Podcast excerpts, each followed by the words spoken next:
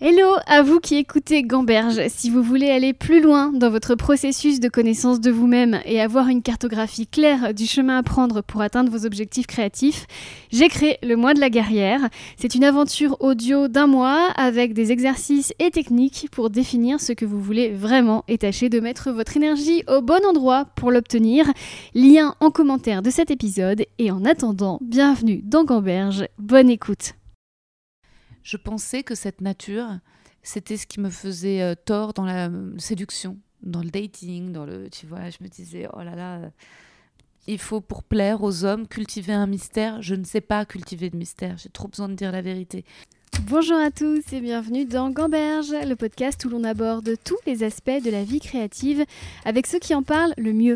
Je m'appelle Christine Bérou, je suis autrice, humoriste et surtout j'adore me poser un milliard de questions.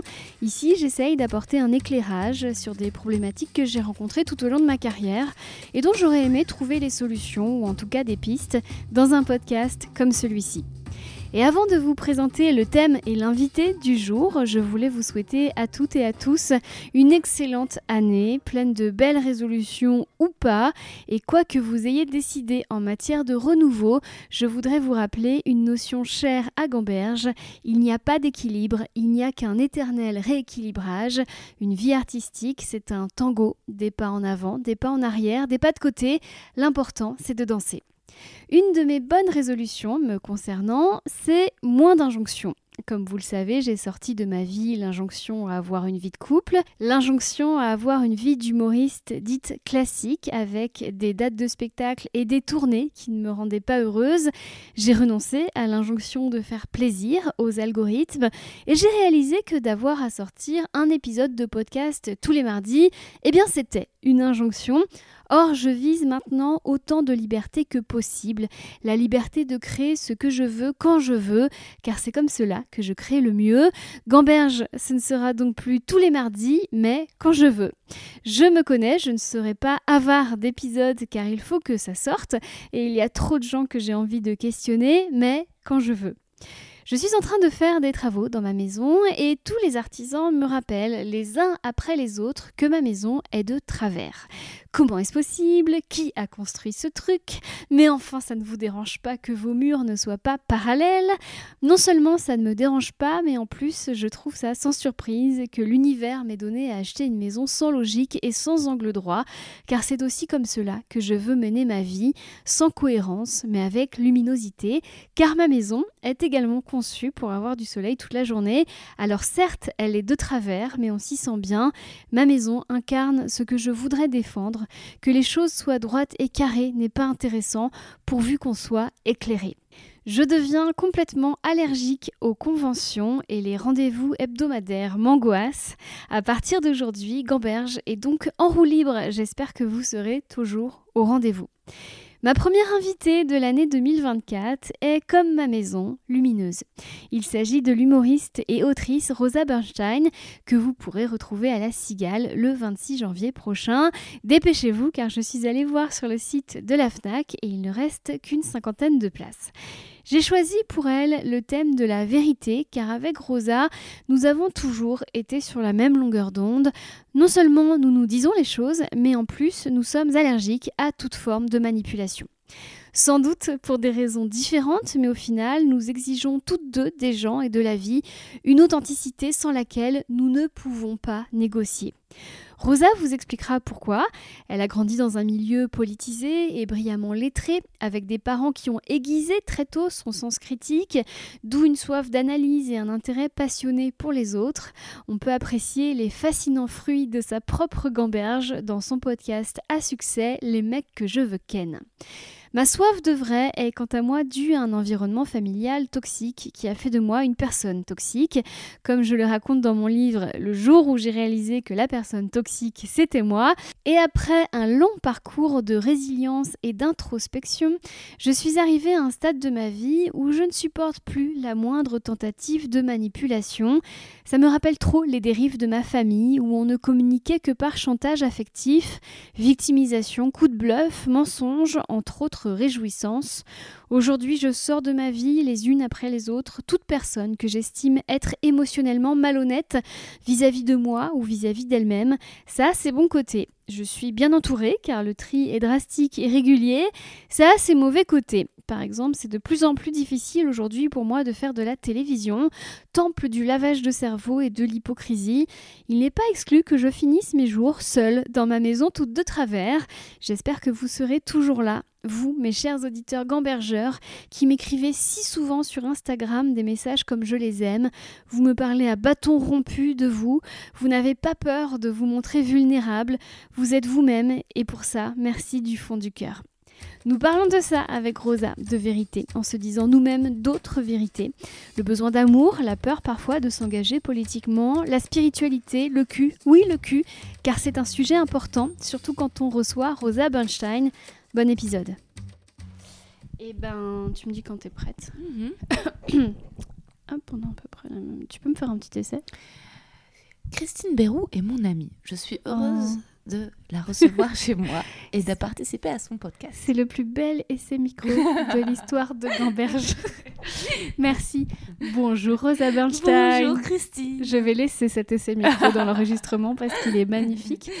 Euh, et ben merci de me recevoir euh, chez toi. Je suis très heureuse. T'es en robe de chambre satin. Oui, oh, Car il est tôt. une robe de chambre qui fait un peu. Non, tu, tu es très chic. Et, euh, et à côté de moi, il y a Minou qui m'a fait un très bel accueil quand je suis arrivée. oh ah, je me suis Ah sentie ouais. célébrée. Un Minou. Donc Minou est un chat, hein, je précise pour nos auditeurs. Et il s'est mis vraiment assis comme s'il allait participer Ah, au podcast, comme s'il avait un micro. à, à la fois comme s'il allait participer et à la fois en protecteur du podcast. Exactement, une espèce d'ange gardien, Mm. un arbitre un peu. Ouais, tout à fait. Tu sais que les chats, c'était des divinités de la protection en Égypte antique. Ah, c'est Bassette, c'est ça? Ouais, je crois. Oui, ma fille est à fond dans l'Égypte antique en ce moment, alors je... ouais, c'est ça. Mais c'est vrai que là, on dirait un sphinx protecteur. Exactement. Mais c'est moi qui vais poser des énigmes et des questions.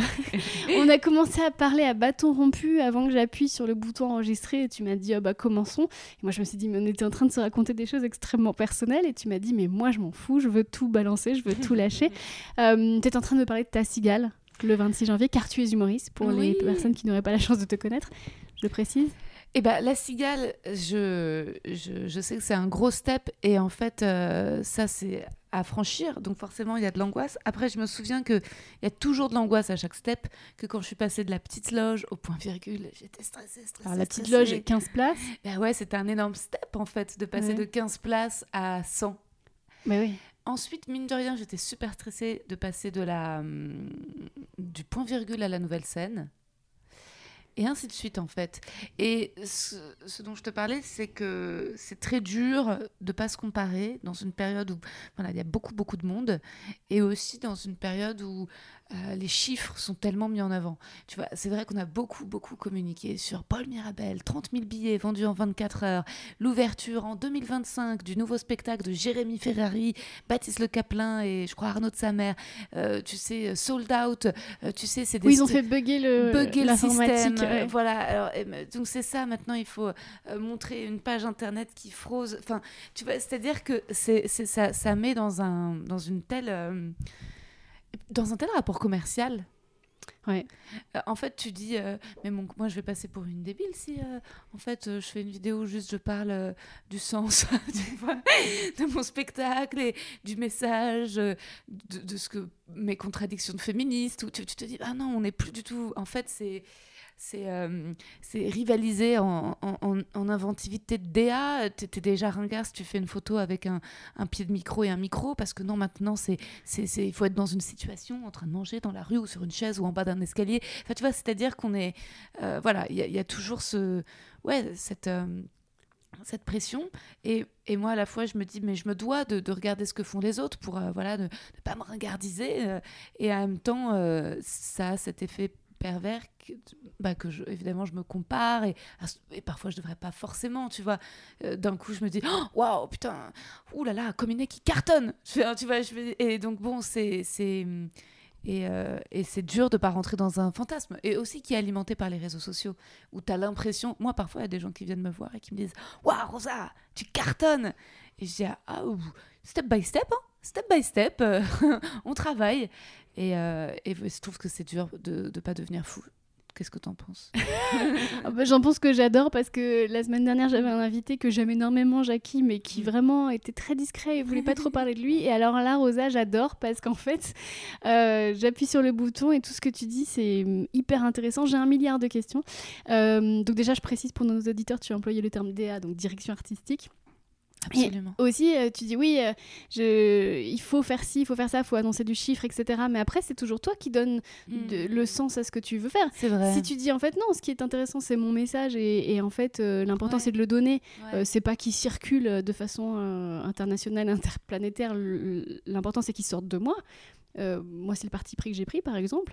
T'es plutôt cool avec ça. Mais alors, toi, il y a des enjeux parce que t'as une prod, parce qu'il y a des, ben, y a des risques financiers, c'est ça aussi. Il y a des risques financiers, et puis la prod, euh, je sais que hum, il y avait vachement ce truc au début où il fallait vachement communiquer sur les complets.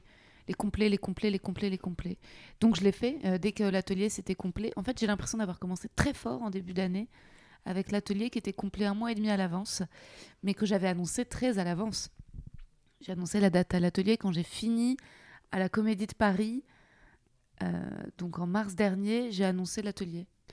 Euh, et donc ensuite, au final, à une période où les gens normalement ne prennent pas de place, c'est-à-dire l'été, en fait, on a bien vendu l'atelier qui était vendu euh, donc début septembre pour, pour pratiquement fin octobre, mi-octobre quoi. Et et je sais pas pourquoi à ce moment-là, j'aurais pu un peu prendre la grosse tête ou tu vois, euh, me dire waouh, j'ai vendu 560 places. Et parce que je disais, mais on a toujours les gradins de dispo. Ils me disaient, non, non, on a vendu les strapontins. Tu sais, les strapontins sont partis. Et j'ai pas pris la grosse tête. En fait, j'étais très pessimiste.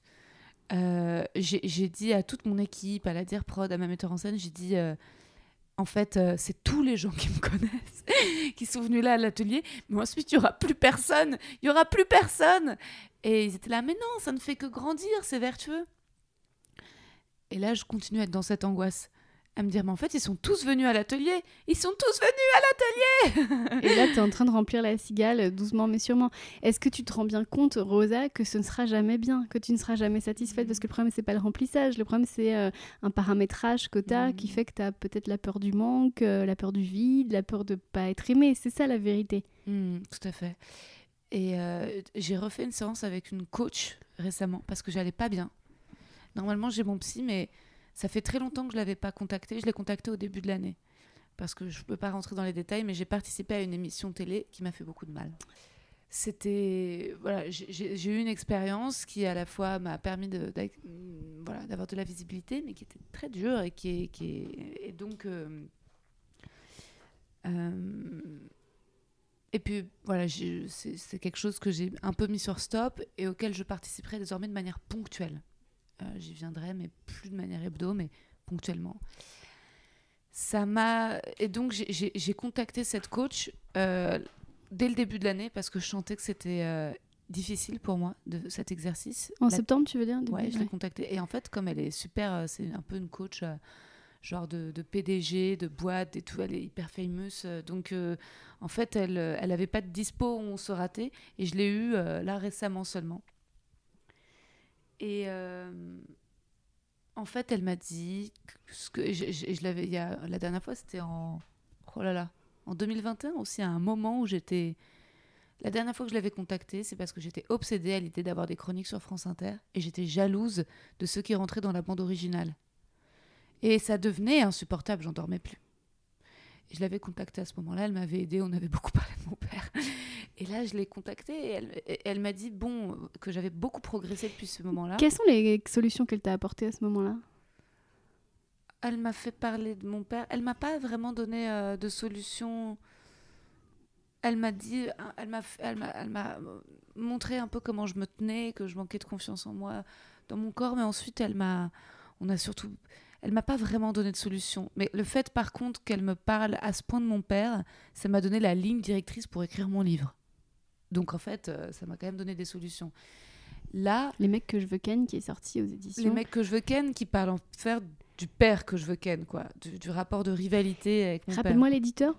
Les arènes. Les arènes. Des Et là, elle m'a dit, il faut trouver un moyen de pas placer la reconnaissance chez l'autre. Bah ça, c'est déjà une belle solution, déjà. Elle m'a dit il faut trouver une manière que la reconnaissance vienne de l'intérieur. Sinon, sinon c'est dangereux. Parce que si la reconnaissance vient de l'autre et que l'autre est un, un ami gentil, si la reconnaissance vient de Christine, qui m'invite à son podcast, bon, bah alors c'est super, en fait, évidemment, euh, voilà, c'est que du plus. Mais si d'un coup je place ma reconnaissance chez quelqu'un qui, hop, me la retire et là, jette par terre, bah là, tout s'écroule. Donc en fait, c'est très risqué. Euh, et c'est vraiment le danger d'être à la fois euh, hum, sensible à la flatterie, tout comme, euh, bah, tout comme évidemment à l'insulte quoi, ou au rejet. Et donc, euh, donc elle m'a dit, et là elle m'a donné un, concrètement, elle m'a dit, il faut faire les affirmations positives. Moi, j'y arrive pas. La méthode Coué, en fait. Hein. Se, enfin, se dire, euh, se trouver une phrase qui nous valorise et se la répéter. Moi, j'y crois pas non plus. Mais... Tu crois pas non plus, hein Non. Je pense que c'est les actes, c'est que plus tu fais des choses, Ouais, plus tu t'accomplis, ouais, euh, plus tu te donnes raison que, que, tu, que, as de la, que tu as de la valeur. C'est aussi simple que ça. je Tout à fait d'accord. Surtout que le cerveau ne comprend pas les mots, il comprend les actes. On sait ça maintenant, l'inconscient. Ouais. Ouais, ça, j'ai été un peu déçue par ça. Mais après, euh, après elle m'a dit, ça dépend le mot que vous trouvez. C'est pas un mot. Si le mot, c'est pas positif, c'est le mot que vous trouvez. Ça peut être je suis intelligente. euh, J'ai parlé d'une expérience que j'avais eue avec une attachée de presse, qui était une expérience assez dangereuse, parce que j'avais évidemment placé euh, la reconnaissance en elle. Et au départ, elle me disait T'es un génie, Rosa, t'es un génie. Et puis ensuite, elle me disait T'es une merde. Et, euh, et ça avait été vraiment. J'étais sous emprise de cette personne. J'ai mis du temps à m'en défaire. Et euh, elle m'a dit ben, Peut-être que vous avez besoin de vous répéter ça, que vous êtes un génie. Et je l'ai essayé, tu vois, dans l'intimité de mon appartement, de me dire Rosa, t'es un génie. Et j'avais honte et j'y arrivais pas. Donc, euh, ça marche pas. Mais j'ai trouvé quand même un truc. Samedi dernier, à Montpellier, il y a un spectateur qui est venu me dire bravo. Et en fait, je pensais ne pas être sensible à la flatterie. Parce que quand les spectateurs me disent bravo, je me dis, Oh, ouais, bon, c'est comme si j'y croyais pas. Je me dis, oh oui, bon, ils sont gentils. mais- et puis là, il m'a dit, je vous préfère à Paul Mirabel et à Roman Fressinet. Et là, ça a touché une corde sensible. Là, c'était concret. Et là, c'était concret. Et là, je dis, ah, mais je veux pas être aimé, je veux être préféré. Ça, ça me touche. Ça agit sur mon cerveau. Tu as des frères et sœurs? Ouais. Et voilà. Pas sur toi, tu vois ou pas? Est-ce que, est que toi, quand on te dit j'aime ton podcast, ça te flatte Bon, oui, mais si on te dit ah, je préfère écouter ton podcast à un autre, c'est encore plus valorisant. Euh, alors moi, je vais te dire, depuis que je me suis, euh, j'ai décidé de, de sortir de ma vie toutes les injonctions à la validation, à l'amour, etc. Je peux te dire que c'est un super pouvoir. Une fois que tu renonces à ça, une fois que tu renonces à briller, une fois que tu renonces à la notoriété, une fois que tu renonces à la chronique sur France Inter, Rosa, tu es libre. Mais euh, toi, tu n'as pas renoncé. Euh, Bah, surtout qu'en fait, j'ai trouvé un autre moyen. C'est-à-dire qu'en fait, je me suis rendu compte que la bande originale, le désir était trop fort, trop grand. Qu'est-ce que ça représentait pour toi, la bande originale? Concrètement, euh, de la visibilité, remplir ma salle. Mais je pensais que c'était la seule issue. Et j'étais dans une angoisse ultime parce que je me disais, mais il n'y a pas d'autre choix, il n'y a que ça, c'est la seule issue. Et en fait, la vie propose toujours une autre voie, puisque finalement, je me suis retrouvée sur France Inter, mais dans Zoom Zoom Zen, tu vois? Ouais. Et, que, et que, euh, auquel, sur lequel j'aurais pas du tout parié au départ. J'étais là, pff, une émission de 16 heures que personne n'écoute, qui connaît. Tu vois, pour moi, Nagui, c'était connu. Là, Mathieu Noël, et en fait, Mathieu Noël, je l'adore. Et donc, euh, et donc, quelque chose que j'ai pas surinvesti, au final, j'ai réussi à être choisie. D'ailleurs, si à la fin on a du temps, je pourrais te lire ma chronique pour cet après-midi. Je suis un peu Avec fébrile. plaisir. Merci. Mais euh, et donc au final, euh, sans, sans trop le désirer, eh ben, j'ai obtenu quelque chose qui, à mon avis, me rend bien plus heureuse. Parce que je trouve ça très dur dans la bande originale que dans une émission, il y ait plusieurs chroniques d'humoristes. Donc ils sont de fait. Mais parce que toi, tu veux être préférée. Mais là, justement, le fait que je sois la seule, eh ben, j'ai pas la peine peut-être d'assister à une chronique meilleure que la mienne. Tu oui, vois mais ce là, que- l'univers te met dans un grand confort parce que Oui. la, la clé maintenant, ce serait que tu sois face à des chroniqueurs meilleurs que toi et que tu sois contente qu'ils soient meilleurs que toi parce que tu es dans une émission avec des gens brillants. Mais c'est ce qui que je vais déjà faire parce que tu sais que ça ne me suffit pas d'être la seule à la fin de l'émission. que Résultat, quand la vidéo est sur YouTube, je vais voir les scores des autres et je dis oh, mais ils ont fait tant de vues oh là là 250 000 vues pour Émeric Lompré en six jours mais c'est énorme ah ouais c'était un bon sujet ça la COP 28 à Dubaï la chance tu vois c'est Merci de partager ça avec nous parce que c'est très précieux ce que tu es en train de nous dire parce qu'il y a un milliard de gens qui sont comme toi et qui ne le disent pas. Et en fait, euh, bah voyez, vous êtes normal. Rosa, elle est comme vous. et il n'y a pas de honte à ça. On l'a tous fait d'aller regarder euh, le nombre de vues et se dire pourquoi pas moi. Moi, je, pense qu'à un moment donné, c'est des paramètres qu'on ne maîtrise pas. C'est une question d'énergie, de moment, de, de genre aussi peut-être, de, de communauté. De, et en fait, ça ne te regarde pas. L'important, c'est que tu avais un message à délivrer, que toi, tu as réussi à le délivrer, qu'il fasse deux vues ou 45 millions. Enfin, je veux dire, ça ne te regarde plus. Oui, puis c'est très aléatoire. Il y a des stars de partout. Donc, il y a des stars d'Inter, des stars de YouTube sur Inter, des stars des réseaux sociaux qui sont pas forcément des, des, des stars. Euh, sur... J'espère qu'Alexandre, s'il écoute ce podcast, me pardonnera, Cominec. Mais euh, je suis allée voir euh, le, nombre de vues sous ses vidéos inter, puis c'était pas tant par rapport à sa communauté sur Instagram. Et ça m'a un peu rassurée. non, mais tu vois, c'est terrible la comparaison. Mais Alors que je lui souhaite tout le succès, c'est un ami, tu vois. Je suis très heureuse de sa réussite. Mais après aussi, qui regarde? Tu sais, moi, il m'est arrivé un truc euh, douloureux il y a quelques mois. J'ai un influenceur euh, qui est suivi par 300 000 personnes sur YouTube qui a fait une vidéo de 52 minutes sur moi pour se foutre de ma gueule. Et en fait, euh, sur le coup, je me suis dit, putain, il a vu, la vidéo a fait énormément de vues.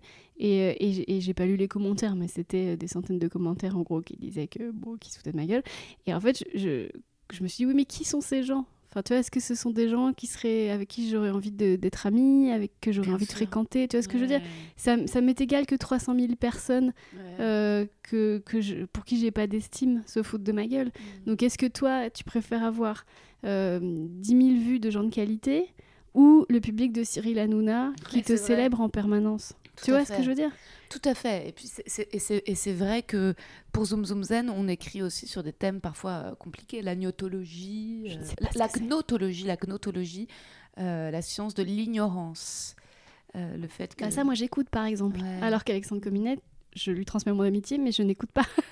tu vois, donc. Euh, c'est très drôle, vraiment, et très drôle. Mais oui, j'en suis sûre, mais moi, là, ça me parle ce que tu es en train de me dire. Tu sais que je vais rentrer chez moi et je vais faire des recherches sur la gnotologie. Donc, tu vois, enfin, à un moment donné, euh, et il y a des gens qui vont écouter et qui vont dire, ouais, ça a l'air chiant, je passe à autre chose, tu vois. Mais t'attires à toi les gens qui te ressemblent. C'est ça, et puis en plus, euh, c'est. Tu vois, moi, j'ai pour le coup, j'ai pas du tout l'ambition de de zénith, de mainstream, de gros. Enfin, tu vois, là, en fait, la, cigale, euh, c'est euh, un peu le max de mon ambition.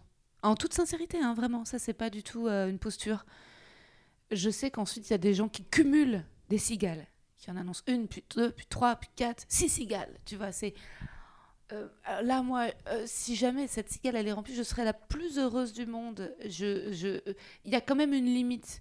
C'est-à-dire que j'ai quand même conscience de faire un, humour, tu vois, qui est pas niche, mais quand même, tu vois, de, parler de, des parents, de recevoir de 68 ans une éducation avec mon père trotskiste, ma mère, euh, tu vois, au MLAC, et avec ce que ça veut dire d'un judaïsme laïque, euh, qu'est-ce que c'est que, tu vois, de de, de, de, pas être croyant. Il y a beaucoup de choses aussi dans le spectacle qui sont de l'ordre d'appartenir à un peuple, mais, sans croire en Dieu, qui sont des... Bon, en fait, euh, je comprends que plein de gens s'en foutent, tu vois, c'est pas...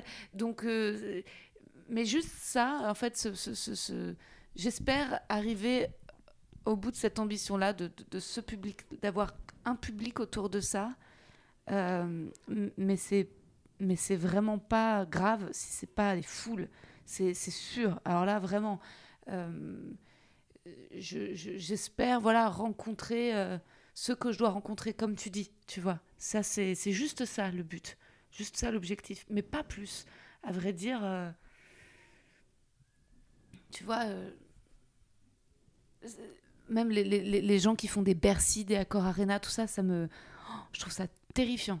Enfin tu vois. Et là par exemple quand je joue à la Nouvelle Ève j'ai déjà là l'impression parfois d'être au max en fait, dans le sens où je trouve ça tellement beau et ça a tellement de sens. Je veux dire, pour moi, le, stand-up, ça reste l'endroit de du comédie club, de l'intimité, du café-théâtre, d'un lieu euh, intime. Quand je vois, euh, j'ai quand même parfois des moments où j'arrive à saisir mon bonheur, parce que quand je suis à la Nouvelle Ève, ce théâtre est tellement beau, je me, j'ai conscience d'une chance. Je me dis oh, tellement de chance d'être en France, d'être à Paris, euh, d'être. je me dis mais ce lieu ça devrait être un musée, ça devrait être classé, ça devrait être monument historique, ou même tu sais parfois Là, récemment, il y a eu un mariage qui a coûté 60 millions de dollars d'un couple d'Américains TikTokers et ils ont tout privatisé. Euh, la Tour Eiffel, euh, le château de Versailles, euh, l'opéra. Plein de lieux à Paris ont été privatisés pour ce mariage de milliardaires. Ça m'a totalement déprimée. Je me suis dit, mais Paris, mais qu'est-ce qu'on est? On est des putes ou quoi? Ça devient une foire? Mais c'est horrible! Donc, donc Paris va juste devenir Disney en fait, et là, quand je me dis, j'ai l'occasion de jouer mon spectacle dans un lieu aussi beau, et ben pour moi, ça a beaucoup de sens qu'en fait, un lieu comme la Nouvelle Ève, euh, ce cabaret reste un lieu de spectacle avec des vrais spectateurs, avec des vrais gens qui jouent pour. Euh, euh, ça paraît franco-franchouillard, mais pour des Parisiens, pas que tu vois, pas qu'une espèce de ouais, d'une attraction à touristes. En plus, c'est à Pigalle. Non, en fait, c'est un endroit pour nous où on s'échange des messages. Il y a des lieux à touristes très bien, des revues, parfait que ça existe. Mais tu vois, heureusement que c'est pas que privatisé. Ça pourrait l'être et ça rapporterait certainement plus d'argent. Et non, on continue à avoir des spectacles. Et donc, quand je suis là, dans ce moment-là, je me dis, mais euh, je touche vraiment au sens euh, de, même de ce que je voulais faire, quoi. D'être sur scène. Euh, et en plus, dans des lieux comme ça, tu vois, mais c'est un bijou. Hein. C'est vraiment un bijou, ce lieu. Donc parfois, j'arrive. Parfois, j'arrive à me dire, OK. Et j'y arrivais parfois aussi à la nouvelle scène. À la nouvelle scène, je me souviens quand j'arrivais sur les quais et que je voyais Notre-Dame. J'ai un truc vraiment d'amour de Paris. Euh, et quand je voyais Notre-Dame, c'était, il y avait un, sentiment de tout, tu vois, un sentiment de, euh, ouais, de, de beauté. Euh, même de cohérence un peu. Ouais, de cohérence. De, je me disais, oh là là, une péniche et tout, euh, trop de chance, trop de chance. Et, et, et tu vois, c'est aussi peut-être d'avoir autant galéré dans ma vingtaine que, tu vois, j'ai quand même fait des goûters d'anniversaire. J'ai vraiment longtemps galéré à un moment de mes 25 à 30 ans. Il y a eu 5 années de lose. Donc ça... Mais c'est nécessaire. Ouais, euh, vous êtes beaucoup à avoir fait des goûters d'anniversaire. Moi, j'ai fait des animations commerciales et ça forge. On a besoin de ça. Faut parce que tu en parles comme si tu regrettais, mais pas du tout. C'était ton école. Ah, j'en suis super fière. Mais en fait, ça, ça, a été. J'en suis trop fière. C'était mon école. Mais c'est vrai que résultat, ça m'a permis aussi de, pas de pouvoir saisir le bonheur. Et je me dis, tu vois, j'espère que si la cigale c'est complet, que tu me diras, Rosa, souviens-toi de ce moment quand on a enregistré le podcast, l'état dans lequel tu étais à faire des cauchemars et tout. Parce que c'est aussi, je trouve, le curseur de l'angoisse permet de, nous devrait nous permettre de, savourer la réussite quand elle est là, si elle, a, si elle est là, si elle arrive à être là. Et pour moi, c'était une réussite d'être à, à, la nouvelle scène, c'est une réussite d'être à la nouvelle Ève, tu vois. C'est une réussite de pouvoir être sur scène. J'en suis bien consciente. Mais le problème, c'est que, comme tu dis, il y, a tellement tellement dur, il y a tout le temps de nouveaux. Toi, en ce moment, en quoi tu places tes moments de joie, Christine? Moi, euh, les moments de joie pure, c'est quand je reçois un message de quelqu'un qui me dit j'ai lu ton livre, j'ai écouté le podcast, merci parce que ça m'a permis de comprendre et qu'il m'explique ou qu'elle m'explique ce qu'elle a compris. Et là, je me dis ok, j'ai fait, j'ai fait mon boulot. Et c'est pour ça que tu me dis oui, euh, tu me parles de réussite en termes de salle, en termes de remplissage. Moi, si on me disait en quoi Rosa Bunstein a réussi, bah, je franchement, euh, je t'ai dit souvent ce que tu m'avais apporté, mais avec ton podcast, Les mecs que je veux ken, que j'ai découvert avant de te connaître personnellement, je me suis dit ah ouais, donc maintenant on a droit de parler ouvertement de ça. Parce que moi, je suis un petit peu plus âgée que toi, et j'ai connu euh, le body shaming, j'ai connu, euh, quand j'étais animatrice de croisière, euh, tous les mecs, les animateurs, les danseurs, ils se tapaient, les passagères et tout ça, c'était normal. Moi, sur une croisière de deux mois, j'ai eu l'audace de me taper deux mecs et après, c'est bon, j'étais la pute. Et en fait, ça, j'ai mmh. énormément souffert de ça. Mmh. Et en fait, toi, t'es arrivé en disant, bah en fait, j'ai ken euh, tous ces mecs. Mmh. Et j'ai droit d'en parler et je m'en carre. Et en fait, je me suis dit, ah ouais, ben, en fait, le changement s'est incarné en toi. C'est-à-dire que tu, tu, as été vectrice de changement pour moi. Et ça, c'est une réussite énorme, parce que si moi je le dis, d'autres femmes vont le dire. Et elle est là pour moi, ta réussite, c'est que tu as participé à un changement qui est beaucoup plus grand que toi. Qu'est-ce que tu en penses? Tu me fais pleurer. Non, mais c'est vrai, je te dis. Et je te l'ai dit dans mon livre, mon dernier livre que tu as préfacé si j'ai parlé autant de cul, c'est grâce à toi. Euh, tu sais, je parle de. Non, mais c'est vrai, je parle de. Et c'est important, tu vois, c'était des choses, je parle pas de cul pour parler de cul, mais, euh, mais, mais il fallait que je parle de cul pour, euh, pour, pour dénoncer certains trucs, et, et je l'aurais pas fait sans, sans t'avoir lu ou sans t'avoir écouté avant, tu vois. C'est vrai, tu, tu, mets, tu mets le doigt sur, sur un truc qui est hyper important pour moi, et qui est la sororité.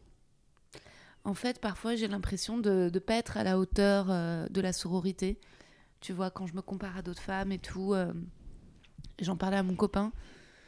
Je lui disais, euh, je sais pas si je suis suffisamment sorore. J'ai l'impression que je souhaite pas le bonheur de toutes. Il y en a certaines que j'identifie comme des menaces. Je t'en ai pas. Mais parce qu'il y a des menaces aussi. Et c'est lui qui m'a dit, bah moi je te trouve sorore parce que quand, quand il programme le popine, il me donne, il me dit, elle, je peux, je peux, il me dit toutes, il n'y a pas une meuf que tu vas censurer sur la liste, même des filles avec qui il a pu avoir des petites engueulades, des machins. Il me dit, et c'est vrai que je suis toujours non, invite-la, invite-la, euh, elle est forte. Ah non, non, je sais pas si je m'entends avec elle, mais elle cartonne, elle va killer, elle va retourner. Ou ah non, non, mais elle, invite-la, euh, on n'a pas dû se comprendre, on s'entend pas forcément, mais invite-la. Et donc il me dit, tu mets zéro censure sur il y a zéro meuf que je... Mais par contre, les mecs, la liste est interminable de mecs où je dis Ah non, pas lui, oh non, pas lui, oh non, pas lui, s'il te plaît, pas lui, s'il te plaît, pas lui. Donc il me dit Bah, ça, c'est quand même être dans la sororité. Et donc je me dis Ah oui, peut-être, c'est vrai.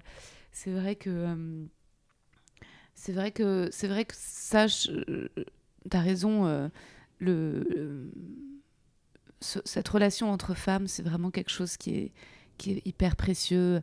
Et quand dans le spectacle, elles sortent et qu'elles achètent le bouquin et qu'elles me font des sourires et qu'elles me remercient et qu'elles me disent, est-ce qu'il y a beaucoup de femmes euh, Merci pour ce que vous dites. Et, et que je vois l'écho euh, concret du, voilà, d'un message féministe et de, de décomplexer. Euh, ou alors qu'elles viennent me dire euh, j'ai lu ton article dans l'Obs, bah on est plusieurs, on est une bande à se motiver pour congé nos ovocytes, on va peut-être faire un voyage. et, je me dis waouh, euh, ça c'est vrai que euh, c'est c'est vraiment très touchant. Ça c'est très touchant et c'est vrai que que hélas ça n'a pas peut-être été suffisamment souligné à mon goût par certains médias quand j'ai fait le tu vois plein d'interviews pour mon spectacle. Ils ont tous un peu mis ah, cul, parler de cul, sans, euh, tu vois, euh, dire ah oui, enfin, l'intime. c'est politique, enfin, tu vois, l'intime est politique, dire je pour une femme est politique, parler de sexualité, ça fait partie Et à chaque fois, je devais le rappeler. Je vais dire, mais en fait, euh, euh, quand je parle de jouissance, je parle de gap orgasmique, je parle de, euh, je parle de d'envie d'avoir du plaisir. Enfin, et, c'est vrai que heureusement que les spectatrices sont, sont là parfois pour, pour me le rappeler, en fait, de l'impact sur elles, comme toi, tes, tes auditeurs et auditrices. Et d'ailleurs, des mecs aussi m'en parlent de, ça, comment ça peut influer aussi euh, leur vie intime et tout. Et je me dis, ah ouais, ça c'est très très fort et c'est très précieux. Et c'est vrai que c'est très précieux. Et c'est vrai que, euh, que, que j'ai euh, peut-être plus de tendresse pour les femmes que pour les hommes.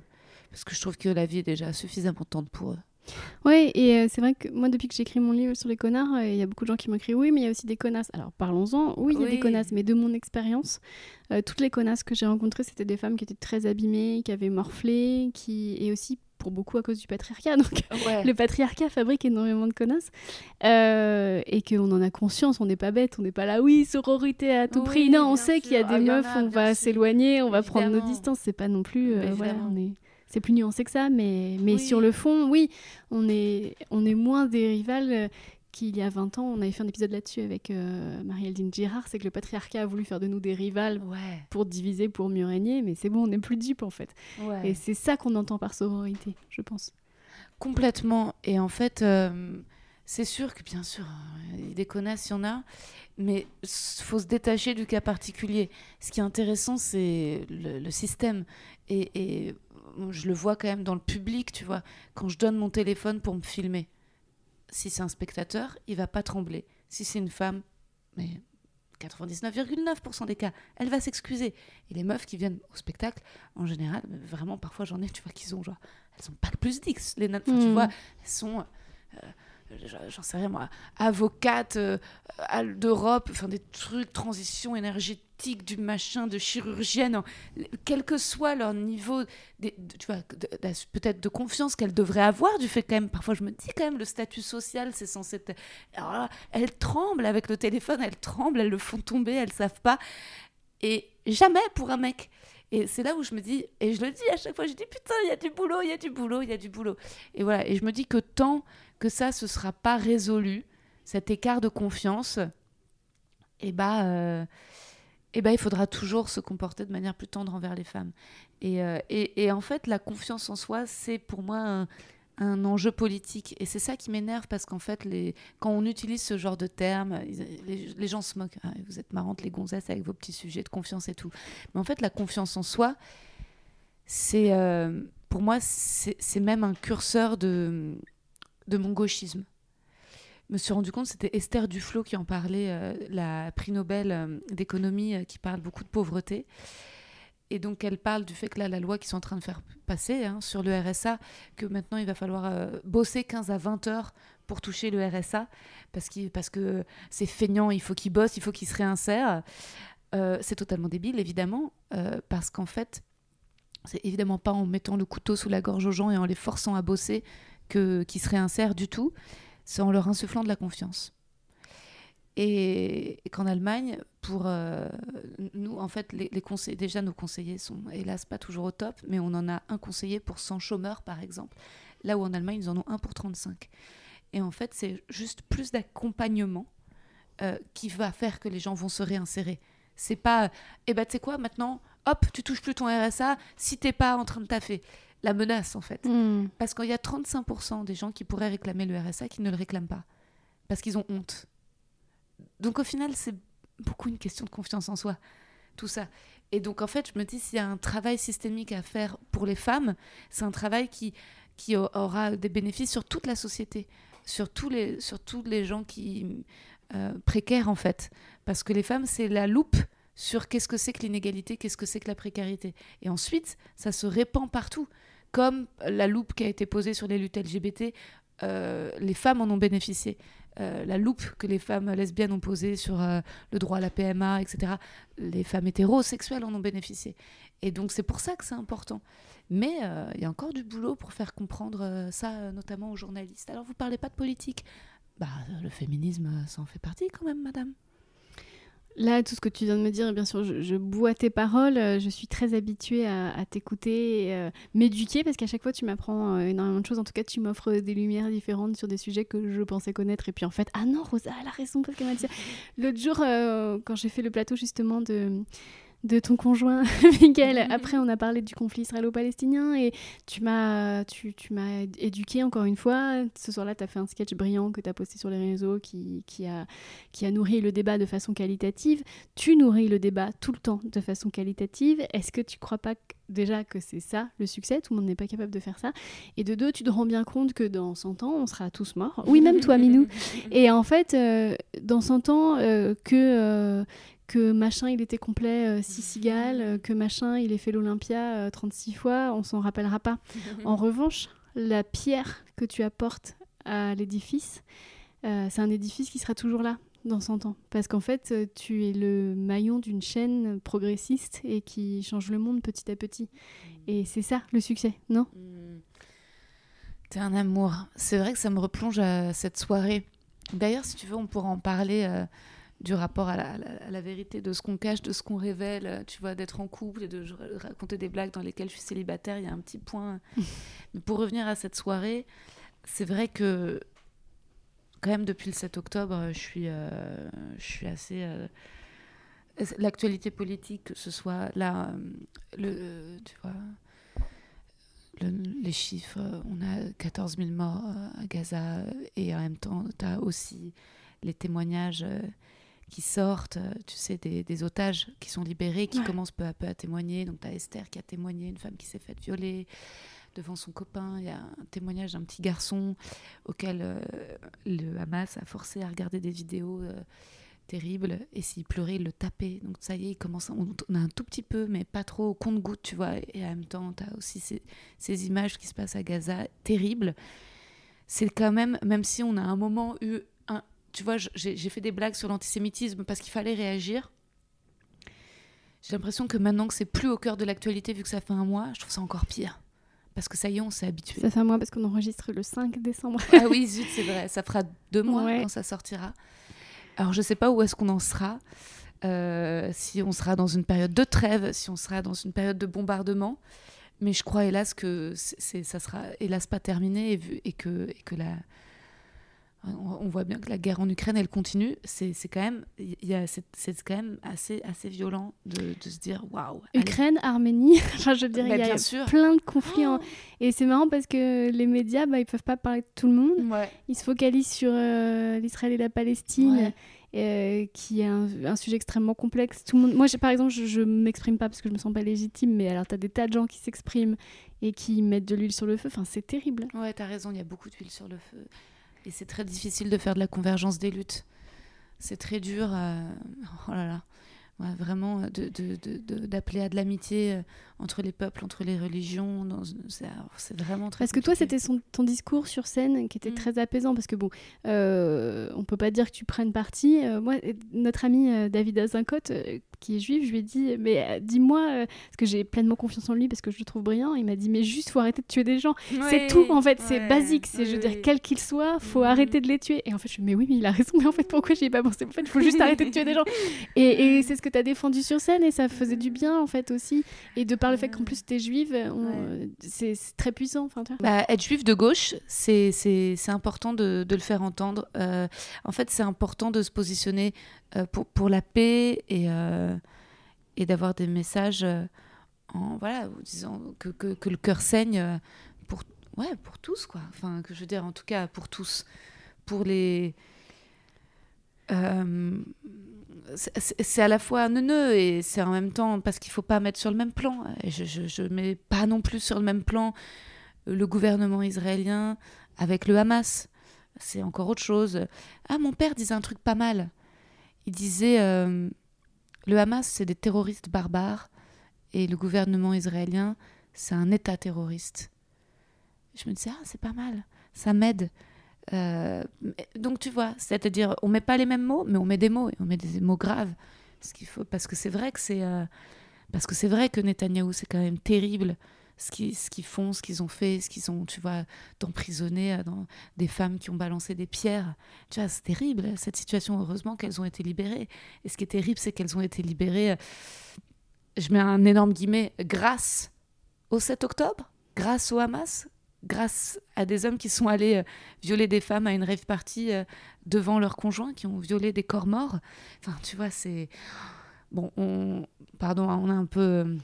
Euh, non, mais très loin, en même mais... temps, merci d'en parler parce que ça va avec euh, cette facilité que tu as de dire ce que tu ressens. Euh, parce que euh, tout le monde, enfin, je pense qu'il y a énormément d'humoristes qui ont fermé leur gueule. Et moi, la première, parce que je dis, ah, mais je suis pas légitime. Ouais, bah, tu penses bien que ça m'arrange bien de pas être légitime.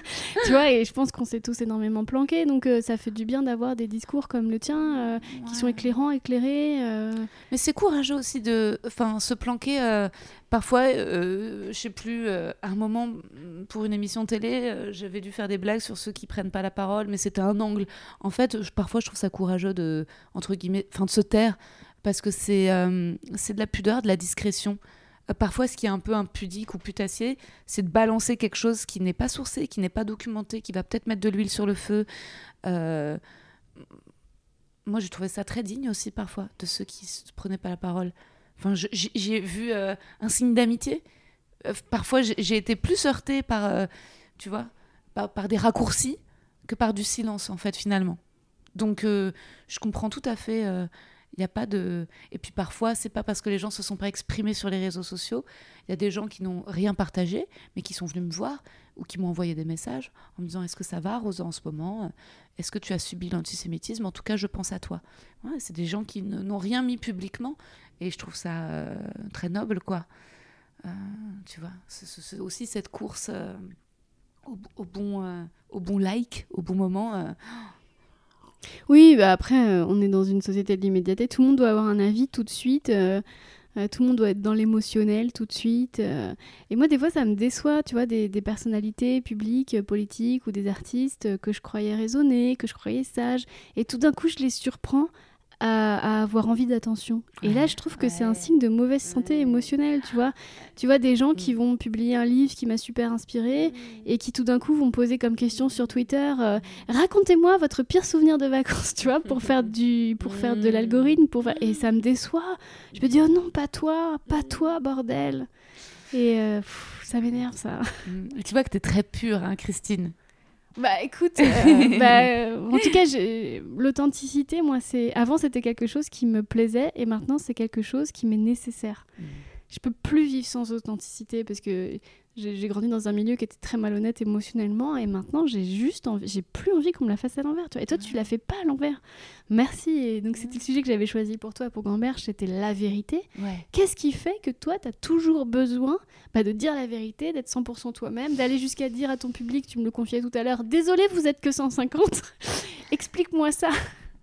Ouais, ouais, c'était une soirée euh, un, soir à la Nouvelle Ève où, euh, comme les gens commençaient à réserver pour la Cigale, il y avait moins de monde pour la Nouvelle Ève. Eux, ils avaient tout à fait l'impression que c'était complet, et moi, je savais que c'était pas complet, complet. Je leur ai dit, j'aurais pas dû, parce qu'ensuite, les gens sont en mode, ah bon? Et ils se rendent pas compte, il faut pas, il faut savoir cultiver un. Il y a un secret vertueux, mais, euh, mais pour moi, c'est très difficile à entendre. Euh, je suis même dans une schizophrénie parce que je continue à jouer le spectacle alors que je suis en couple, dont, j'en parle dans, un peu dans mon podcast. Mes résultats, j'ai l'impression de mentir dans le spectacle en disant que je suis célibataire, euh, mais venez quand même le voir à la Cigale. et puis j'écris le prochain spectacle, mais dans le prochain spectacle, toute la première partie, je pense que j'ai encore envie de parler euh, de la quête amoureuse et donc du célibat avant d'arriver. Et en fait, au final on peut pas être 100% vrai. Il y a toujours une seconde où. Mais cette obsession, d'où elle vient? Je crois qu'il y a eu aussi du mensonge dans ma famille. Il y a eu du mensonge dans ma famille. J'en parle dans mon livre. Euh, il y a eu. Euh, il, y a, eu du mensonge. Donc, euh, c'est qu'on a découvert après. Il y a eu voilà, des silences qui ont dû être tenus, moins graves que ton histoire familiale, mais cruels aussi, plus banales. Voilà, des mensonges d'adultère et euh, qui ont fait souffrir ma mère, qui lui ont fait, euh, qui l'ont fait, elle s'est sentie un peu comme une conne de découvrir des bon. Euh, et moi, j'ai beaucoup, beaucoup, beaucoup souffert de voir ma mère humiliée. Mais en fait, même avant ça, je dois dire que j'étais un peu obsédée par la vérité, même quand je savais pas qu'il y avait peut-être un petit mensonge familial qui était en train de se tramer. Déjà dès le collège, dès la sixième, j'étais un peu euh, révoltée. Euh, j'avais, euh, je me souviens d'un prof d'histoire fou et j'étais partie en plein milieu du cours, j'étais allée voir le CPE et puis j'avais dit aux autres élèves que ceux qui sont indignés comme moi me suivent. et il y en avait qui s'étaient levés, quoi, qui m'avaient suivi chez le CPE parce qu'on n'était pas content du prof. Donc, euh, donc il y a un sentiment de révolte qui, je pense, en fait, rejoint une obsession pour la vérité. Euh, je crois qu'au final, c'est positif, c'est de l'espoir. Je pense que je pense que je dois avoir peut-être peut-être une part de euh, de naïveté en fait, une part de naïveté, une part de, de vraie croyance en l'homme et de et de quand même j'ai l'impression que ceux qui, que ceux qui mentent ou qui traficotent, en fait, ils croient que en eux-mêmes. Alors que moi, j'ai quand même eu une éducation euh, où j'étais dans une colonie euh, juive communiste, ashkénaze. Et donc, euh, il y avait, on chantait des chants yiddish révolutionnaires, mais on m'a vachement appris l'esprit collectiviste. Tu vois, le fait de il fallait, quand on arrivait à la colonie, si nos parents nous envoyaient des bonbons, les mettre en commun. Ce qui n'était pas du tout facile pour moi qui adorais les bonbons et qui voulais les garder pour moi. Mais les monos m'avaient expliqué, c'est pour le pot commun, parce que tous les enfants ne reçoivent pas forcément des bonbons. Donc il fallait mettre tous les. Pour moi, au départ, c'était cruel, hein, c'était un déchirement, quoi. C'était des bonbons de ma mère. euh, Et au final, ça a été un enseignement incroyable. Et donc, je pense que c'est pour ça que que je me dis toujours, bah non, euh, ok, bah, tous, voilà, il y a quand même une idée du bien commun. Et c'est peut-être moi ma manière d'être de gauche, alors que je ne le suis pas sur plein de trucs, tu vois. Je, continue de prendre l'avion, je suis pas assez écolo, euh, je pars en vacances, je prends l'avion, euh, je pas à, à tire-larigot, mais quand même, ça m'arrive. Là, euh, décembre, vacances de Noël, je vais aller en Italie, je vais prendre l'avion. Donc il y a plein de trucs euh, que je fais qui sont pas. euh, euh, mais je crois qu'il y a un, truc du. La vérité, pour moi, c'est. Je sais pas pourquoi c'est aussi. euh, Il y a un truc comme ça. euh. Après, je pense aussi que c'est l'éducation que j'ai reçue, même si après, il y a eu des mensonges dans ma famille. Quand j'étais toute petite, et vraiment 6-7 ans, de manière, euh, mon père m'a dit que son père s'était suicidé. Et il m'a dit, il faut les dire, il faut surtout dire, parce que sinon ça peut se répéter. Ce qui était très bizarre en fait, parce qu'au final, je, je- je savais donc que mon grand-père s'était suicidé, mais je savais que ça pouvait se reproduire. Et moi, je l'ai pris comme... euh, ça veut dire que moi, peut-être aussi, je peux me suicider. Et c'est resté un peu comme un fantôme. Euh, J'en ai beaucoup parlé, euh, tu vois, en psychanalyse de peut-être que je vais me suicider comme mon grand-père, tu vois. C'est quand même toujours un, un truc un peu qui plane, tu vois, cette, cette possibilité morbide. Et, et donc, j'ai su quand même ça très tôt. Et après, je dois dire aussi, ils n'ont pas du tout fait ça. Ma petite sœur, hein, qui a appris des- ces choses-là bien plus tard, elle l'a appris au CM2, moi j'ai dû l'apprendre au CE1. Aussi, mes parents m'ont très vite parlé de la Shoah. euh, et je pense que c'était un peu traumatisant. Alors que ils auraient pu quand même me laisser deux, trois années de rab, tu vois. Mais ils étaient là, voilà ce qui a eu lieu. Et voilà les photos. T'avais quel âge? Ah, petite, euh, je sais pas, euh, 7 ans, tu vois. sept- Ouais, en même temps, je sais pas s'il y a un bon âge, tu vois. Je sais pas. Mais ça m'a, ça je, je sais qu'en tout cas, euh, j'étais ensuite. En plus, c'est un âge où tu es morbide déjà à la base, enfant. Où tu es là, la souris, elle est morte. Mais si en plus, tu as, une idée de ce que c'est euh, la mort organisée à une échelle bien plus grande, ça peut vraiment aller un peu taper. euh, et, Et puis surtout la mort organisée contre ton peuple, Ouais. contre ta culture. Enfin, c'est. Euh, ouais, ouais. Il y a eu un truc un petit peu, euh, un peu too soon peut-être. Et donc, et, et c'est vrai que ensuite ils ont ajouté à ça euh, le Dieu n'existe pas et le Père Noël n'existe pas. C'est important que tu saches. Je rigole, mais c'est nerveux, excuse-moi. non mais c'est pas genre blague dans mon spectacle. Mais ils étaient très obsédés par ça. Le Père Noël n'existe pas. Comme s'ils voulaient pas que tu sois dupe. Ouais. Ouais. Et, et donc, résultat, je, je- je me suis fait plein d'ennemis dans la cour de récré. Parce que j'étais là avec ce message Le Père Noël n'existe. Et donc, t'imagines les autres enfants Quoi? What? Non Parce que ils- et je me souviens de plein d'enfants qui, qui y croyaient encore. Quand j'étais là, je- non, non, moi je sais, il n'existe pas. Et même, c'est un débat que j'ai avec mon copain. Parce que lui, il, Il croit encore au Père Noël. ce serait merveilleux. Non, mais pour Dieu, il ne sait pas. Pour, il espère que Dieu existe. Il dit pas qu'il y croit ou qu'il y croit pas, il espère. Et moi, ça me semble, pour le coup, vraiment su- super naïf, mais même, surtout, ça vient contredire toute l'éducation que j'ai reçue. Et donc, je suis très intolérante avec lui. Je dis non, non, je fais comme mes parents. Je fais non, non, t'as pas le droit, t'as pas le droit. Parce que pour toi, il doit choisir un camp Ou est-ce que pour toi, euh, il, faut être... il faut être agnostique Non, je trouve ça trop mignon. Je me dis juste, c'est un séfarade. Je lui explique juste que pour les Ashkénazes, tu vois, il y a pas de, y a, ce choix ne se pose pas, tu vois. Et Dieu est mort. toi, quel est ton regard là-dessus, la spiritualité le- Toi, vé- t'as besoin de vérité et t'as besoin de rationalité? Peut-être que j'ai une superstition où je m'en suis volontairement tenue éloignée parce que ça me faisait peur, parce que j'aurais peur de ne pas avoir suffisamment d'accroche. Je sais qu'une fois, il y avait une meuf qui lit le tarot. euh, je faisais un podcast, elle était venue lire le tarot à tout le monde. Et, euh, et moi, j'étais là, ah, moi, j'y crois pas, euh, j'y crois pas. Donc, de toute façon, euh, j'y crois pas. Et au final, quand elle m'a lu, toutes les autres étaient beaucoup plus calmes. Et moi, je me suis mise à pleurer, je tremblais. Enfin, tu vois, je, je savais pas Ah, quoi. c'est une boîte de Pandore pour toi, la spiritualité. En fait, c'est ça. c'est ça.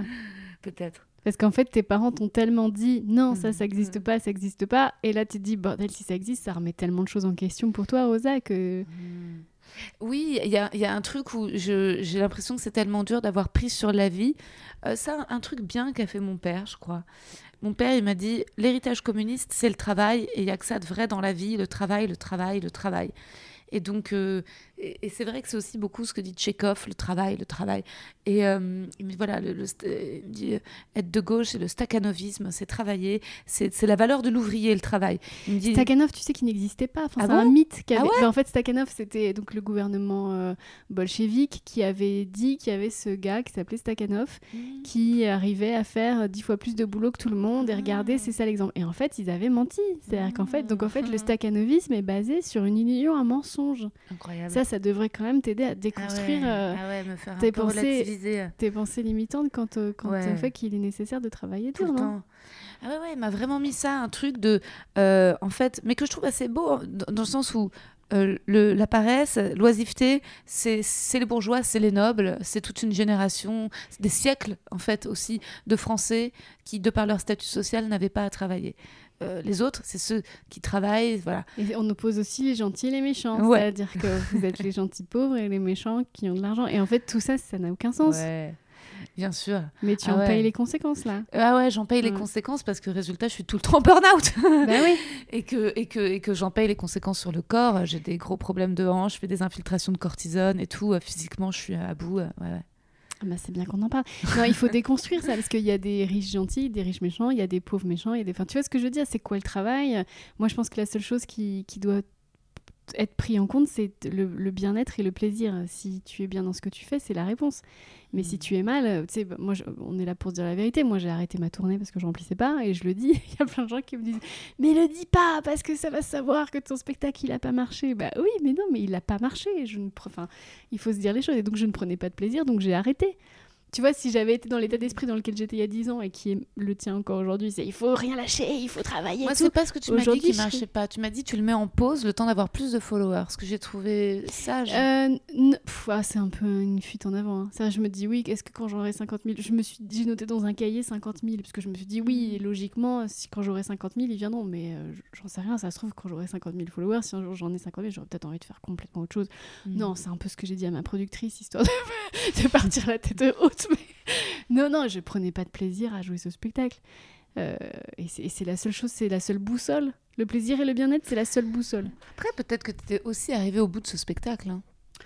Écoute, je ne saurais pas expliquer pourquoi ni comment, mais euh, quand je faisais euh, une heure sur scène, quand j'étais pas heureuse. Voilà, j'étais pas heureuse, donc bon. Par contre, je suis hyper contente d'être sur les comédies clubs, d'aller, je, vais jouer à la Réunion avec plein d'artistes. Là, je suis trop contente. Mmh et de faire des conférences en entreprise. Là, la semaine prochaine, je fais une demi-heure pour Veolia. J'ai écrit une demi-heure que sur l'eau. Mais ah. j'adore le challenge, c'est génial. Et là, ça me rend heureuse, tu vois. Donc, il n'y a pas de. Enfin, tout ça pour te dire, il faut déconstruire. Je me dis pas, tu vois, là, c'est intéressant la discussion qu'on a. C'est pourquoi tu as arrêté ta tournée? En fait, ça se trouve, je n'en sais rien. Juste quand j'allais dans le train pour aller jouer à Anvers, mmh. j'étais malheureuse. C'est mmh. juste ça que je dis. Mm, mm, mm, et toi aussi, il faut que tu te poses la question.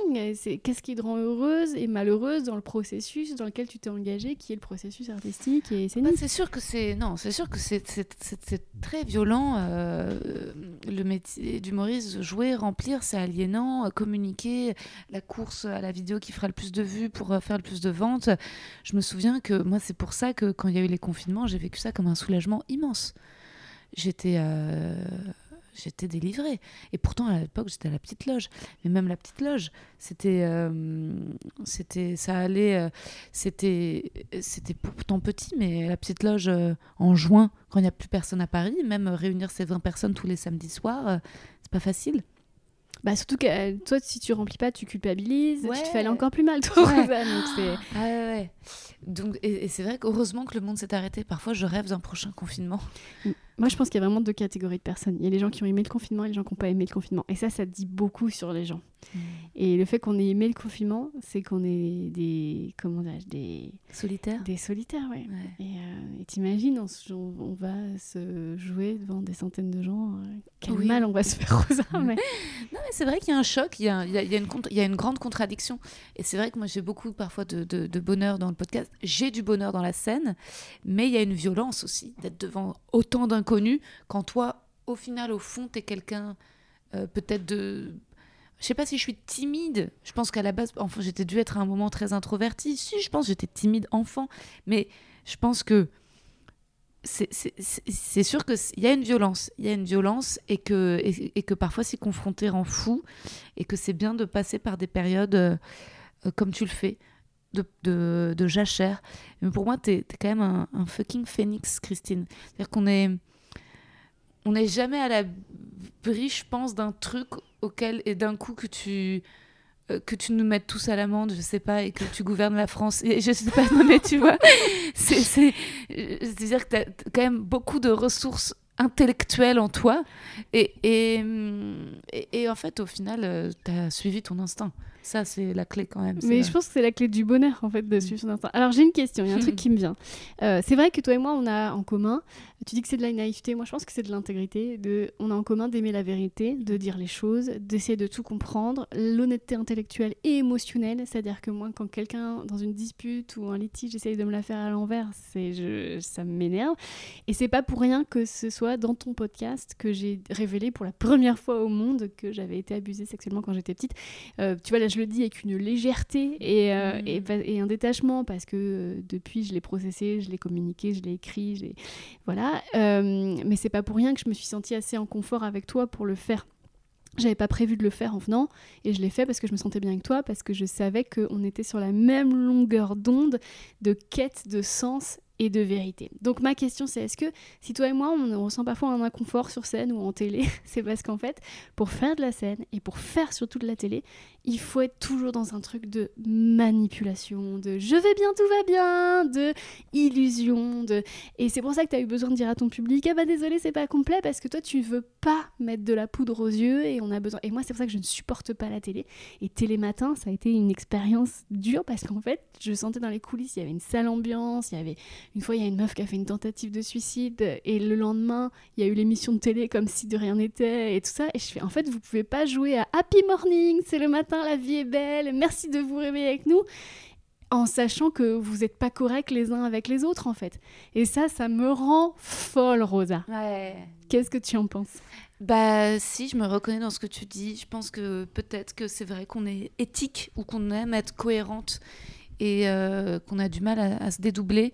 Et, euh, et moi, parfois, je, je suis plus dans cette dualité euh, les pauvres, c'est les gentils, les riches, c'est les méchants. je, je, il y a plein de trucs qu'offre l'argent qui est super. J'aimerais en avoir plus. J'aimerais pouvoir. J'adore les beaux hôtels. J'adore inviter les gens. J'aimerais avoir plein de thunes pour inviter tout le temps mes amis à bouffer et leur dire Viens, on va prendre un thé dans cet hôtel où le thé est à 12 balles. Donc, mais je dois avouer que c'est vrai que la, cohérence, la logique euh, d'agir en fonction de ce qu'on a dit, c'est une, loi quand même importante. Euh, et, c'est vrai que et c'est vrai qu'il faut être cohérent. Et ouais, t'as raison. Il y a un truc où ça me. Oh, sinon, je me dis, mais elle a, euh, elle, dit ça et elle fait ça. Même mes, d'enfants dans la cour, je disais, mais regardez, c'est pas juste. Elle a dit ça alors qu'elle fait ça. Et ça, je. Oui, j'avoue que ça, ça passe pas. Et c'est bien parce qu'il faut choisir les gens qui nous ressemblent et les endroits dans lesquels on est bien. Et en même temps, l'art, c'est la mystification. Et donc. Euh, il y, a, y, a, une. Et en même temps, le stand-up, c'est la vérité. L'art, c'est la mystification? Un petit peu. Écoute, je, je, sais pas, moi toutes les œuvres qui m'ont bouleversée, c'est quand je sais que l'artiste il est à le poil, plus vrai quoi. possible. il me dit cache ce qu'il a dans ses tripes, ça, ça me bouleverse. Les, moi je supporte plus les films qui sont faits pour faire des entrées, les, les trucs qui sont faits pour faire des vues. je les vois arriver à 1000 km, ça ne m'intéresse pas en fait. Ouais. T'as raison, c'est vrai que ce qui nous transperce, c'est quand on sent une honnêteté profonde. Euh, et c'est d'ailleurs euh, ça qui avait génial chez Virginie Despentes avec King Kong Theory. Euh, quand d'un coup elle, euh, elle parle de la, du, marché de la bonne meuf, quand d'un coup elle dit que tout ce qu'elle a obtenu dans la vie, elle le doit à sa virilité. Et c'est étonnant, c'est hyper avant-gardiste. Mais comme toi, quand tu euh, parles des mecs que t'as ken, putain. c'est pareil, pour moi c'est la même chose et c'est ça qui me plaît chez toi. Et, et, c'est vrai que moi j'avais du mal, euh, tu vois, sur une note positive, je pensais que cette nature, c'était ce qui me faisait tort dans la séduction dans le dating, dans le, tu vois, je me disais, oh là là, il faut pour plaire aux hommes cultiver un mystère. Je ne sais pas cultiver de mystère. J'ai trop besoin de dire la vérité. Et je me disais, oh, bah, j'y arrive pas parce que si le mec me répondait pas euh, tout de suite, j'étais là, où t'es où? Qu'est-ce qui s'est passé? Pourquoi tu me réponds pas? Et je me forçais à attendre, à laisser, tu sais, ce temps. Alors, il a répondu en mettant une heure, donc il faut que je mette une heure à lui répondre. Ces jeux, voilà, me rendaient taré. Et je suis trop contente d'avoir rencontré un gars avec qui euh, c'était plus la peine de jouer. Ça, je ne pensais même pas que c'était possible. J'avais renoncé. J'étais au départ, je voulais congeler mes ovocytes et à la fin, je ne voulais plus congeler mes ovocytes. Je voulais faire une PMA solo. Je ne voulais plus d'hommes dans l'équation. Tellement j'étais déçue. Et, en fait, eh bah, euh, j'en ai trouvé un qui, euh, qui n'est pas du tout dans les jeux, du tout, du tout, du tout. Qui avait aussi, qui rêvait du couple, qui rêvait de l'engagement. Qui, qui donc, donc ça, je me dis, ouf, ouf, et bah, on, on rencontre parfois des gens comme soi. Et c'est une contre. Je me souviens, je regardais des trucs de. Je tombe parfois sur des coachs en séduction dont je regardais les vidéos, tu vois. Ouais, oui, bah, j'en parle beaucoup dans le livre que tu as préfacé d'ailleurs. Mais ouais, De, alors pour le séduire, il faut que vous ayez l'air. Ah, ah oui, ça c'était vraiment un truc des coachs en séduction. Ne passez pas la nuit parce que sinon euh, il vous a obtenu et donc vous n'êtes plus désirable. J'étais là, mais merde, je suis pas une oie. Enfin, tu vois, on n'est pas. Euh, c'est pas de la chasse, mais ça veut tellement se plier à un rapport de domination. Mm. Je veux dire. Et puis ça veut dire que c'est sans fin, ça veut dire que toute ma vie, même après avoir couché avec lui, il faudra toujours que je retire quelque chose que je ne lui donne pas pour qu'il continue à me désirer. quel enfer et, pas du tout. Et, tu vois, Mickaël, mon copain, euh, j'ai... Euh, Je voulais coucher avec lui le premier soir. C'est lui qui était, euh, quand on s'est rencontrés, qui était plus pour qu'on se revoie, mais que chacun entre bon. Et puis quand on s'est revus, le premier date, ah, j'avais très envie de faire l'amour avec lui. Et c'était, euh, et, j'y suis arrivée. et, et, et en fait, c'était, j'avais toujours ce truc de, je trouvais ça tellement misogyne, ce truc de ne pas coucher le premier soir je jamais, je trouve ça tellement miso de, de, de, se, de, se, mettre soi comme femme, comme un trophée avec un petit nœud rouge sur la tête. Euh, enfin, tu vois. Bah, de toute façon, la séduction toxique, c'est de la manipulation. Et je pense que toi et moi, on ne veut plus d'aucune forme de manipulation euh, dans nos vies. Et les gens ont du mal avec cette authenticité, cette vulnérabilité. Il n'y a pas d'amour, il n'y a que des preuves d'amour. Ouais, c'est vrai. Et on veut plus faire ça. Enfin, c'est terrible. La vulnérabilité, la vérité, l'authenticité, se dire les choses. Les gens ont très très peur très très peur. Toi, tu dis, je regrette d'avoir dit à mon public, bah désolé, vous êtes que 150, mais aussi présume qu'ils sont assez intelligents pour se dire euh, elle est sensible, elle, elle, elle, elle, euh, elle, nous parle à bâton rompu. Euh, hmm. moi, c'est quelque chose, bah, pour le coup, moi, je vais voir un spectacle et le, le l'artiste me dit ça, bah moi j'aime bien en fait, ça me hmm. plaît. Non pas qu'il s'excuse, mais qu'il me montre sa vulnérabilité. Moi, c'est moi, c'est pour moi c'est je, je veux plus de vie sans vulnérabilité. Moi, je veux que les gens me disent qui ils sont et comment ils sont et comment ça va. C'est vrai que c'est étonnant parce qu'on nous inculque que le stand-up, c'est dominer le public. Et que, et que en disant ça, euh, je ne me mets pas du tout dans un rapport de domination avec eux. Et, euh, c'est-à-dire que, en fait, on cherche vachement l'horizontalité dans nos relations amoureuses, de travail. On espère sortir. C'est quoi ce, ce... Et en fait, il faut et en fait, peut-être que c'est à imaginer aussi avec le public. De te dire, regardez, je ne suis pas, je suis pas, je suis pas au-dessus. Regardez comme je suis fragile comme vous. Euh, euh, c'est déstabilisant. En tout cas, on voit à quel point, on voit à quel point en ce moment, c'est, euh, encore toujours un gros enjeu. à quel point il y a le, le à quel point le mensonge en place, ce qui s'effrite, ouais, c'est ça, ça, ça, ça, crée, ça peut créer de la panique totale. Et surtout que si tout le monde était authentique et, vulnérable, je pense que ben, on se taperait un peu moins sur la gueule. quoi. Carrément. Ouais. Pour conclure, alors Minou, je trouve que tu n'as pas beaucoup participé. Il dort. En plus, il dort avec sa patte sur les yeux, vraiment comme dans les photos, les cartes postales mignonnes de chaton. Voilà, il nous entend pas, là, il est parti dans un autre monde. Euh, alors, donc la cigale, le 26, janvier, soyez au rendez-vous. Euh, euh, bah, je te souhaite bah, de faire ça le compte parce que c'est important pour toi. Merci Christine. Mais je te souhaite surtout à l'avenir de n'avoir plus rien à foutre, de savoir si la salle est remplie ou pas, puisque l'important c'est ce message qui t'habite, qui, qui te rend, bah, qui fait ce que tu es et que tu nous, qui fait que le monde change grâce à des gens comme toi. Alors merci Rosa. Merci Christine. Merci d'avoir écouté cet épisode jusqu'au bout. Je vous rappelle que Rosa Bernstein jouera à la Cigale le 26 janvier. Très bientôt, je ne sais pas quand, je recevrai Noman Osni pour parler de comment surmonter les galères, ou peut-être Maurice Barthélémy pour parler d'hypersensibilité, ou peut-être que je ferai un épisode sur mon cambriolage que j'ai subi pendant les vacances de Noël. Tous ces épisodes sont prêts, je ne sais juste pas dans quel ordre je vais les sortir. Je vous souhaite la même liberté, à bas les conventions, à très vite, quoi qu'il en soit, et d'ici là, je vous souhaite de gamberger juste ce qu'il faut.